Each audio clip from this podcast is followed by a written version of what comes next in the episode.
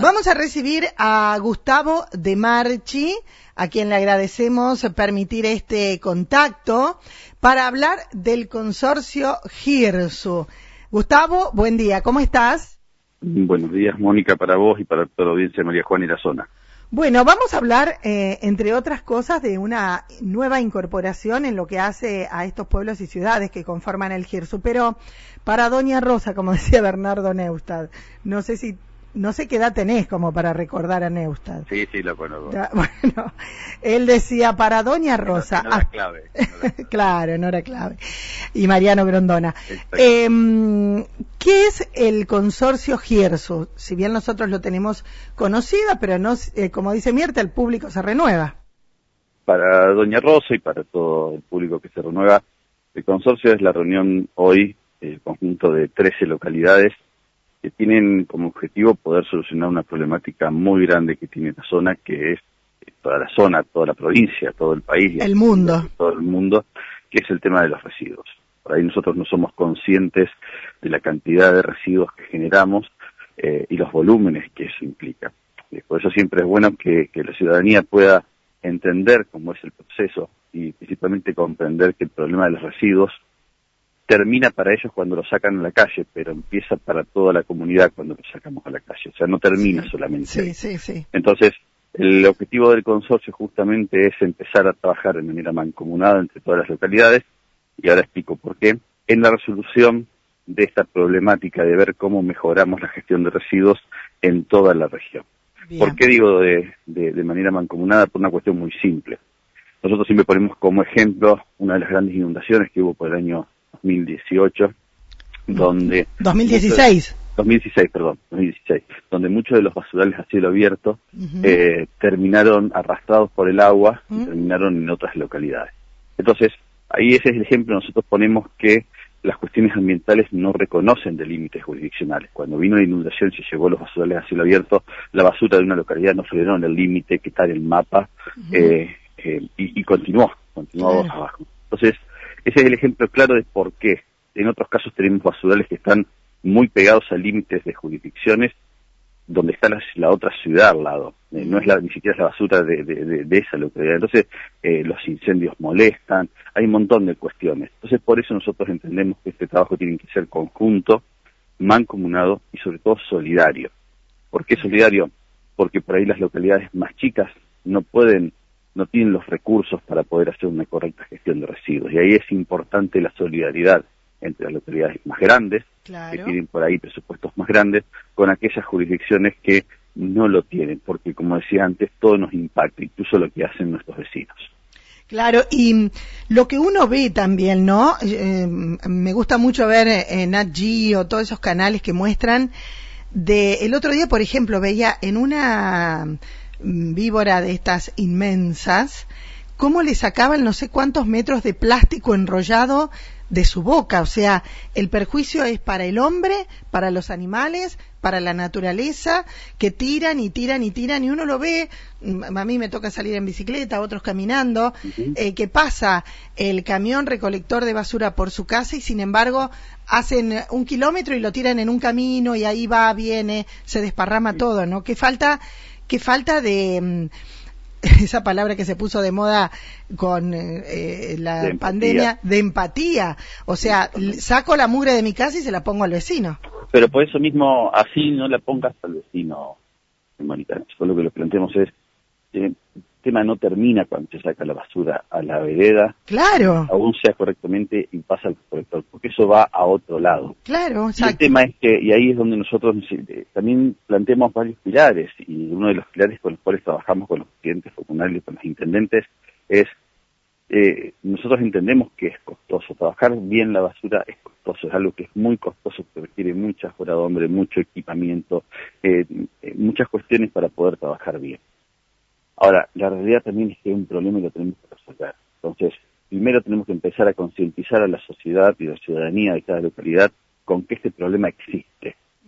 Si no es la solución mágica, saco la bolsa de basura a la puerta de mi casa y después que se ocupe otro.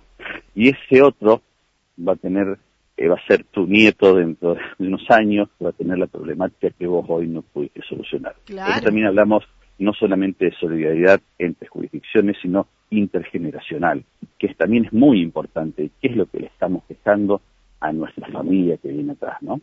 Y ahí es un poco donde se entiende el paradigma de decir, que tenemos que atajarlo hoy porque después no se va a poder atajar.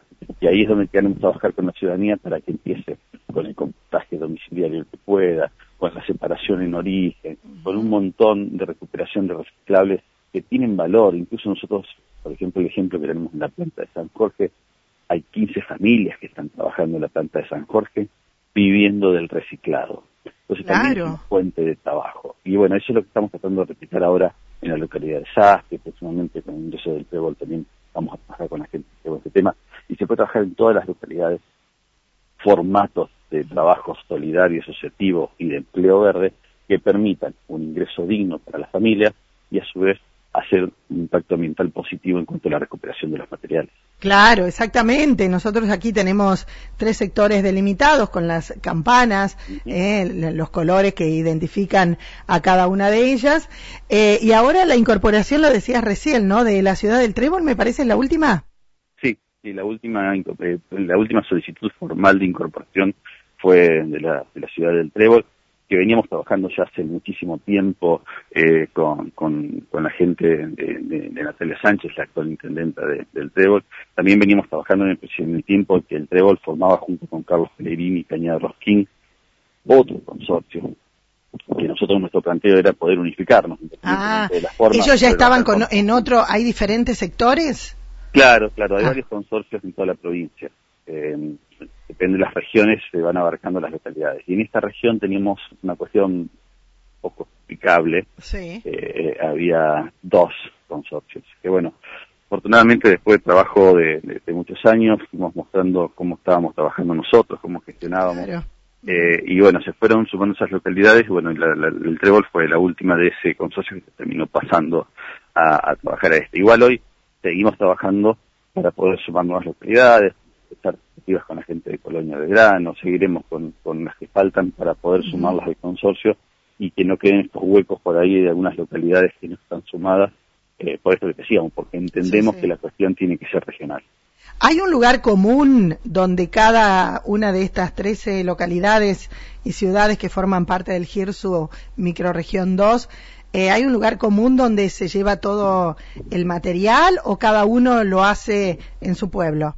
Mira, actualmente eh, cada localidad dispone en su, en su sitio que tiene habitualmente, el cual es responsable. Nosotros somos, con el consorcio, por ahí les damos una mano en el ordenamiento de los predios, como hicimos en María Juana, pero después, bueno, el mantenimiento normal y habitual de, esos sitios donde cada uno de los municipios de Hoy cada localidad tiene, tiene el suyo, ¿no?